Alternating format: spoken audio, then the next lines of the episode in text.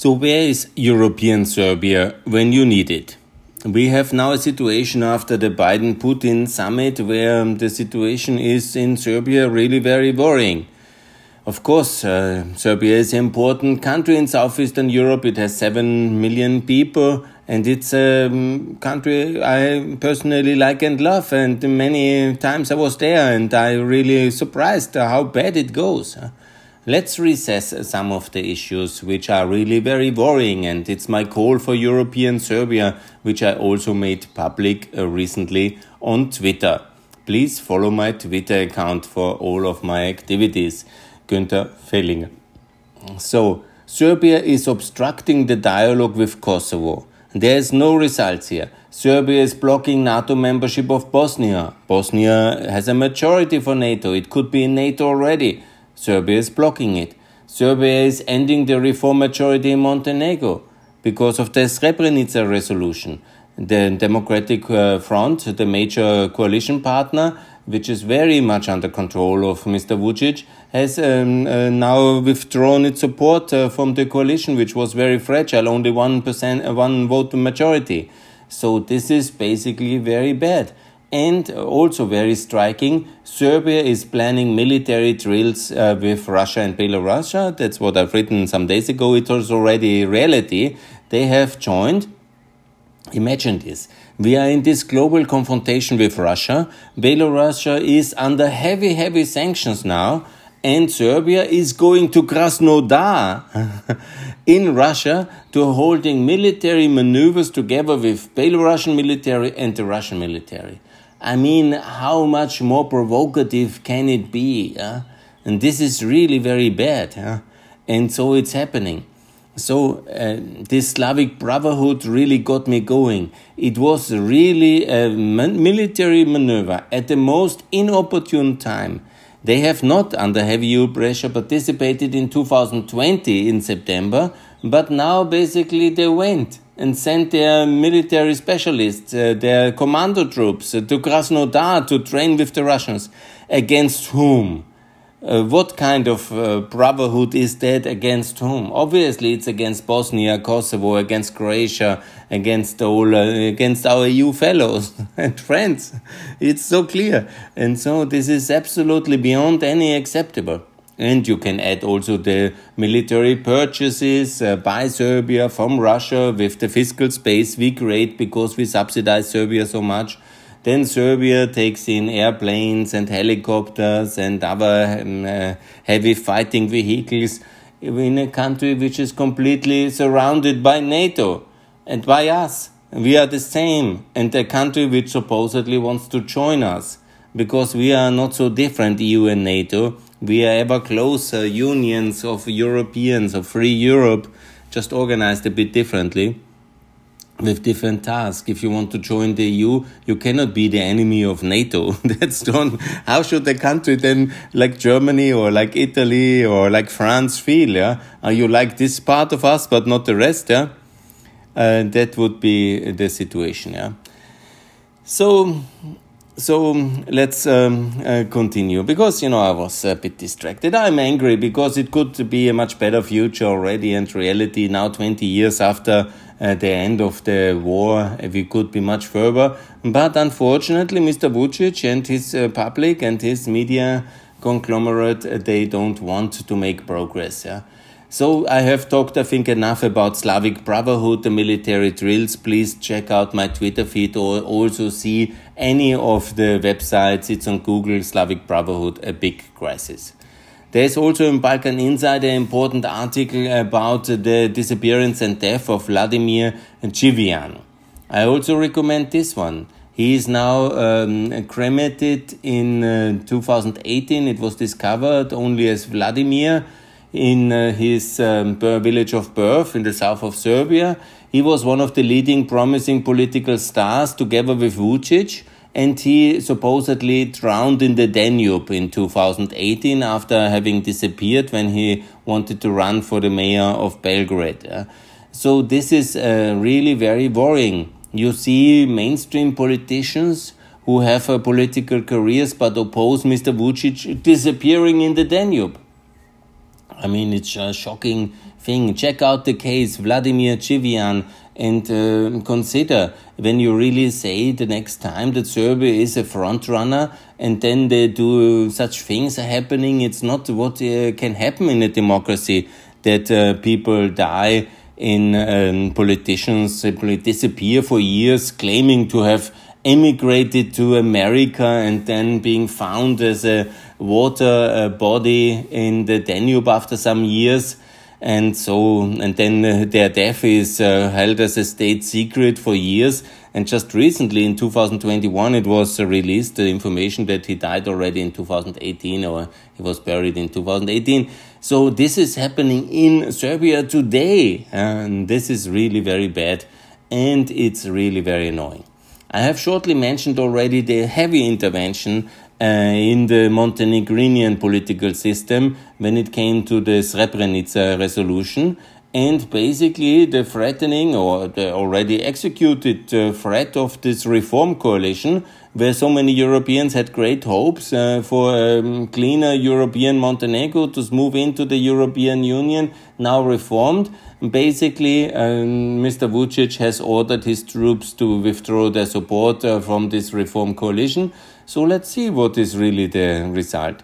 I obviously call for a big coalition between mm, between uh, the various uh, forces, between the DPS and between uh, the reform parties of the center left and also the whole pro reason parties who are not controlled by Vucic completely and then uh, to really get uh, the countries uh, Albania, Macedonia, and Montenegro in the European Union already very fast in 2024 for the elections in order to be very clear that they are locked in and there can be no Russian Serbian meddling anymore with the southern Balkans, and that would be the best way forward. And so it's so logically.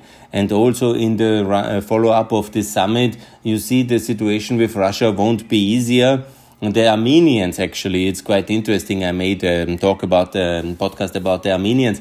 The Armenians have voted pro Europe now with Nikol uh, Pashinyan, and now surprisingly. And the Serbs are so anti European and anti NATO, it's really hard uh, to see, and we really have to make um, a clearer line and also not allow this um, boycott of uh, NATO membership by the Republika Srpska to continue.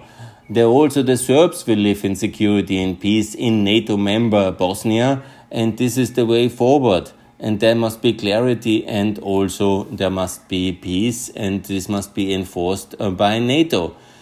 And again, I made it very clear um, for the dialogue, it doesn't have to be a dialogue because it gives uh, Serbia all this leverage.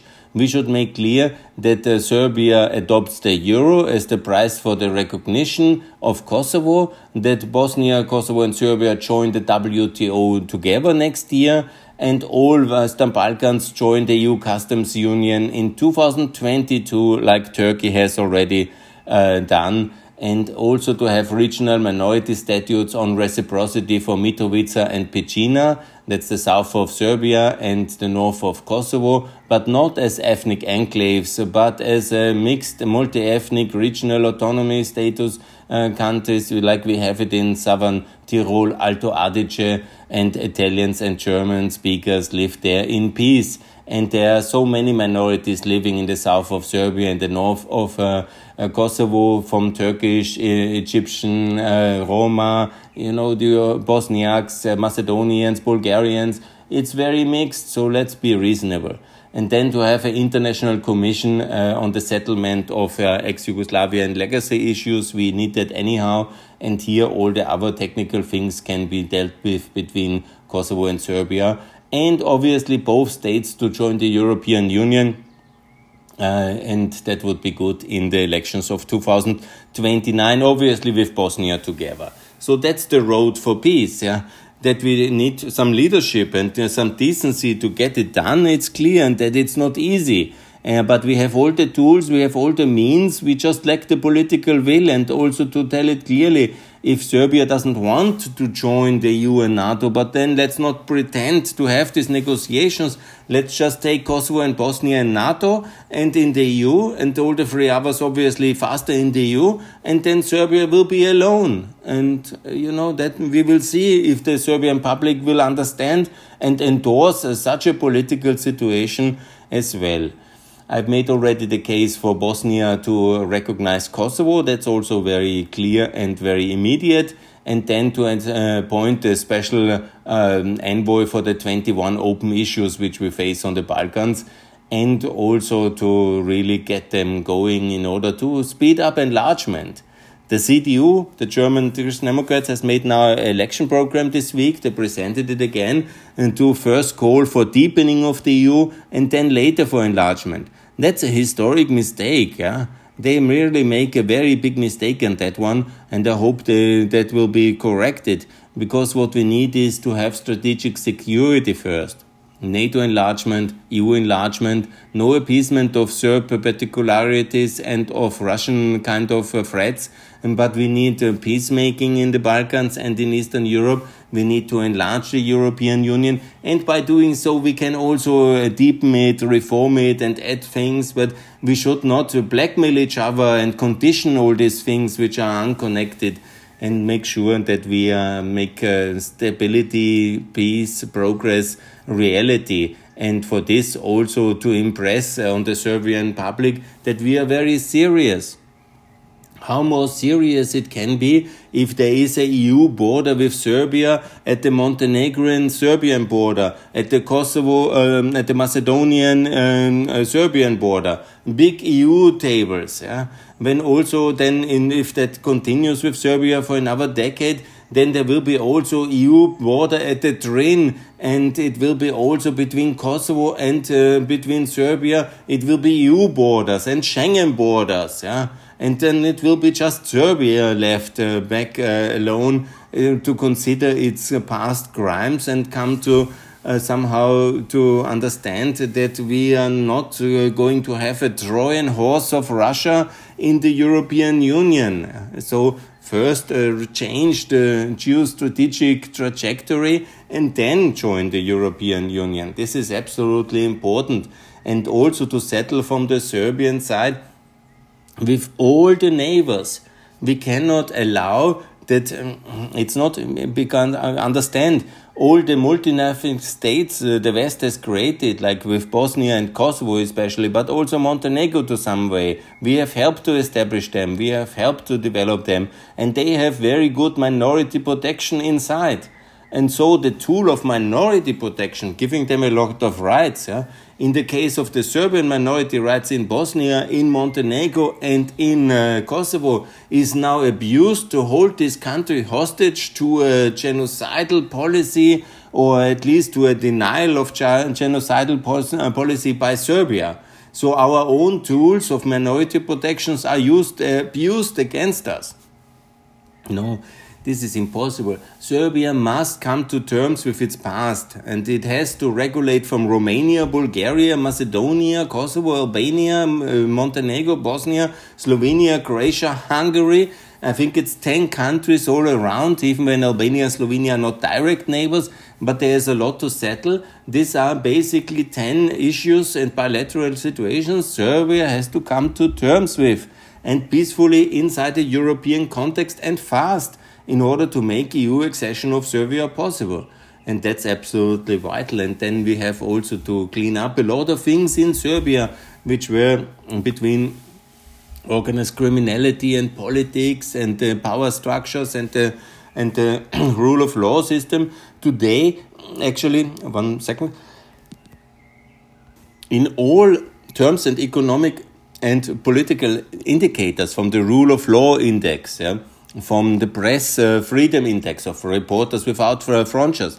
When you look at uh, the um, uh, doing business, you know, in all indexes and in all parameters, Kosovo is more advanced, more European, and more open, freer, fairer society than Serbia today.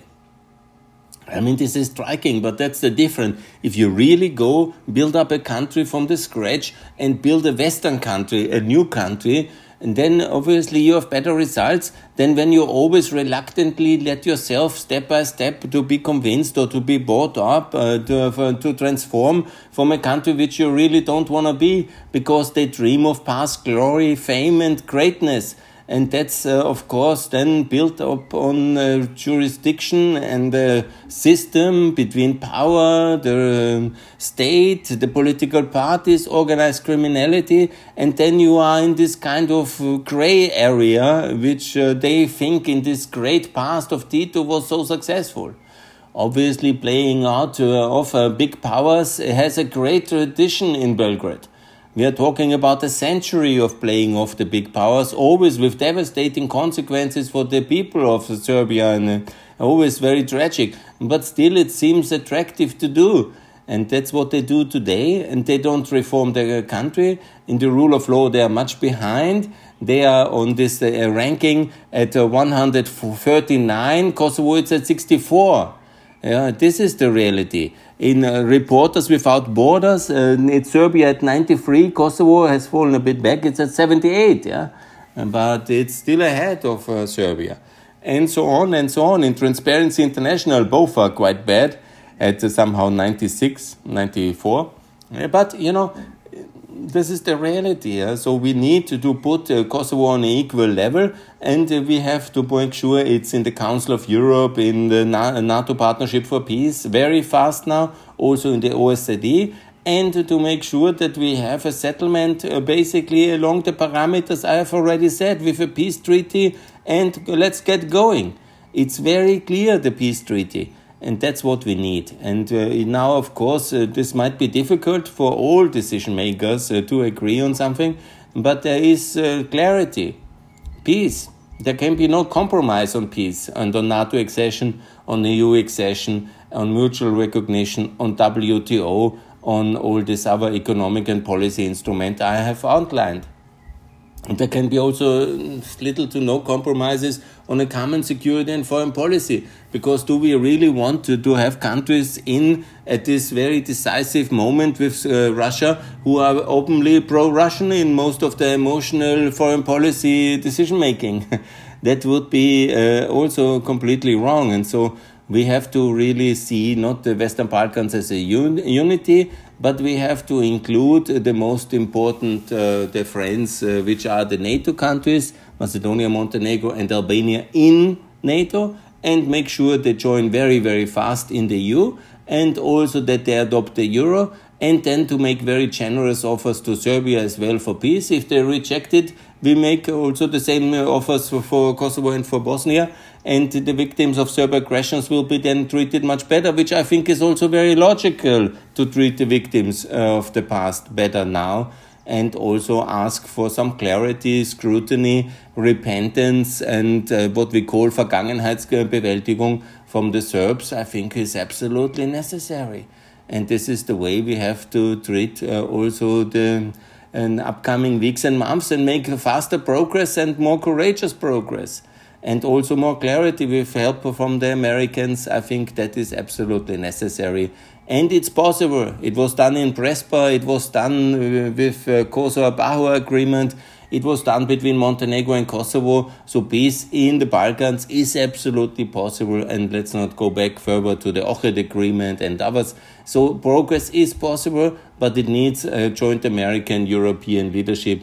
And that's what I call for and ultimately a clear target to have a European Serbia and uh, to have this Serbia as part of the Western world. This is the most important, and this is the way and the key to peace. And there's two ways either Serbia understands it, or Serbia stays out and everybody else uh, comes in. And then Serbia, by time, will hopefully understand that the way to uh, EU and NATO is um, open, but needs certain precondition. And they are not uh, just a consumer regulation or treating foreign investors fine. No, they are the big issues of war and peace, the big issues about seeing the world, uh, sharing the values. These are so important, and this is the offer, and this is then up to Serbia to accept. Over time, I'm confident they will I'm an optimist for European Serbia, but it needs this kind of progress absolutely and no more Slavic brotherhood exercises with Lukashenko and Putin and no kind of internal political kind of uh, vendettas and disappearing politicians and um, um, different uh, results in terms of media freedom, in terms of rule of law, in terms of anti-corruption. We also can uh, from Belgrade expect better results. It's not enough in sense that you have the same results like Kosovo in anti-corruption. I think there is good administrative uh, capacity there. So you are so proud nation. Get better and get better fast because we can expect also decent results. And the key of all is to reform the political system. And that's uh, basically to overcome the shadows of the past by peacemaking with Kosovo and uh, with Bosnia and supporting the NATO membership. And the ultimately most important question, obviously, for Serbia is simply to put the application to NATO forward, and then the whole resulting debate will clear the past and will clear also Serbia's future in the EU, and that's the way forward. So thanks for European Serbia. I'm absolutely, but you know there needs to be significant progress and maybe different leadership in Belgrade in order to achieve that. Thanks a lot and support European Serbia by being very clear to the Serbs what is wrong and what is right. Follow my Twitter account. I do that every day. And thanks for giving me a like and also my YouTube channel. I hope you also subscribe to that one. Thanks a lot for listening. More to come for peace in Europe based on strong NATO, strong EU, the Euro, and all the attached organizations. And that's the way for um, success in the next decade. Thanks a lot for listening. Bye.